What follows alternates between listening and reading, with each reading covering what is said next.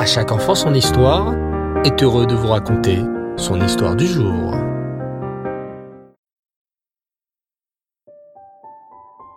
Bonsoir les enfants et Reftov, vous allez bien? Vous avez passé une belle journée? Génial Baruch Hashem. Ce soir, j'aimerais vous parler d'un très grand sadique, dont c'est justement Laïloula.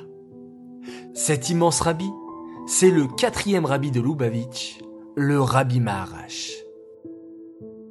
Comme vous le savez les enfants, tous les pas d'un juif sont guidés par Hachem. Partout où nous allons, c'est Hachem qui nous dirige. Parfois, on va dans une certaine ville ou un certain pays. Parfois même, il nous arrive de nous perdre. Mais ce qu'on ne sait pas, c'est qu'Hachem sait exactement où nous devons aller. Et parfois, il nous dirige vers un endroit particulièrement, parce que là-bas, il y a une mitzvah que toi seul, tu peux accomplir. Les tzadikim ont une plus grande force encore. Les tzadikim savent exactement à quel endroit ils doivent aller pour accomplir la volonté d'Hachem. Un tzadik voit tout et sait quel est le meilleur endroit pour nous et quel endroit a besoin de nous pour que nous fassions une mitzvah là-bas. On raconte une fois, le rabbi Maharash décida justement de faire un voyage. Où le rabbi Maharash décida-t-il d'aller? À Paris. Oui, mes enfants, à Paris. Aujourd'hui, pour voyager de la Russie à la France, on met quelques heures d'avion et on est arrivé. Mais à l'époque, un voyage pour aller depuis la Russie jusqu'à Paris était très très très loin. Mais pourquoi le rabbi Maharash avait-il besoin d'aller à Paris? Un rabbi est toujours très occupé. Pourquoi rabbi Shmuel prenait-il de son temps pour aller à Paris? Personne ne le savait. Quelques chassidim accompagnèrent le rabbi Maharash dans son voyage, mais pourquoi il allait là-bas? Ceci était un mystère. Quand le rabbi Maharash arriva à Paris, il demanda à réserver une chambre dans un hôtel très luxueux, très riche. Il demanda en français s'il y avait une chambre libre dans cet hôtel très luxueux. On lui proposa une chambre à 200 francs par jour. Vous savez les enfants, le franc était la monnaie courante en France il y a quelques années. Il demanda alors s'il y avait une suite plus luxueuse encore, et une suite se trouvant à l'étage des salles de jeu de l'hôtel. On lui répondit qu'il y en avait une, mais qu'elle était beaucoup plus chère. Il la prit, et il la partagea avec deux de ses chassidim. De plus en plus étrange. Pourquoi le rabbi Maharash voulait-il aller dans la meilleure chambre de l'hôtel, spécialement à l'étage des jeux? C'est ce que nous allons découvrir à présent.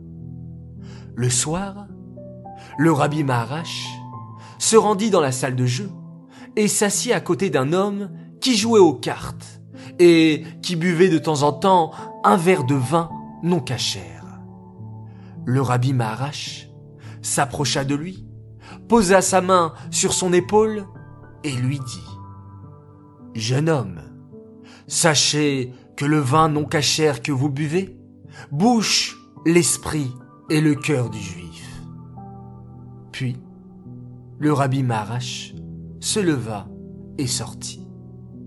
Quelques minutes plus tard, Rabbi Shmuel s'évanouit et tomba inconscient sur une chaise. Les gens de l'hôtel accoururent pour l'aider, mais Baruch Hashem, il se réveilla au bout de quelques secondes et dit qu'il se sentait mieux. Il retourna alors dans sa chambre. Quelques heures plus tard, le joueur de cartes se présenta devant la chambre du rabbi Maharash et demanda à le rencontrer. Cet homme resta avec le rabbi un long moment.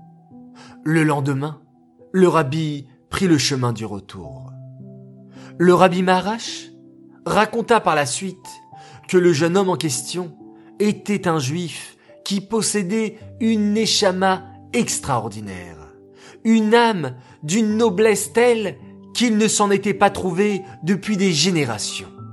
Mais cette âme, cette Neshama, s'était égarée du chemin de la Torah, en mangeant de la viande non cachère et en buvant du vin non cachère. C'est pour cet homme-là, uniquement, que le rabbi Maharash avait fait tout ce voyage jusqu'à Paris pour aider une Neshama juive à faire teshuva. Par la suite, cet homme revint au chemin de la Torah et des mitzvot et fonda une très belle famille juive grâce à Rabbi Shmuel, au Rabbi Marash, dont on fête ce soir l'Aïloula. Alors les enfants, n'hésitez pas à allumer une bougie en l'honneur de ce grand sadique et prions pour qu'il puisse intervenir auprès d'Akadosh Baoru, auprès du Maître du monde, de nous apporter plein de belles nouvelles, plein de douceur pour cette nouvelle année.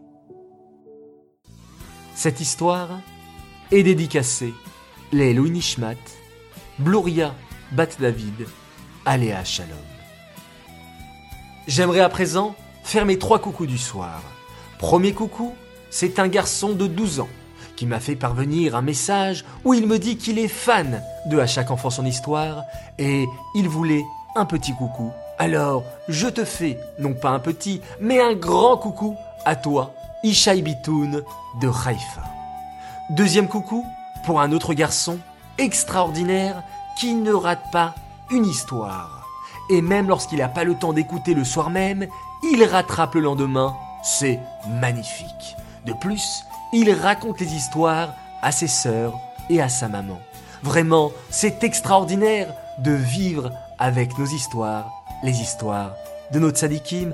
Alors un coucou spécial à toi, Tzion Abraham, un futur grand tzaddik, Bezrat Hashem. Enfin, mon troisième coucou, de la part d'une tata, pour sa nièce d'amour, qui s'appelle Naomi Dvora Aziza, Tata Sterna te fait un grand coucou spécialement pour toi. Tu le mérites. Les enfants, à tous, Laila Tov, une très bonne nuit, reposez-vous bien, faites de très beaux rêves, et pour faire de beaux rêves, bien entendu, il faut faire un magnifique schéma Israël.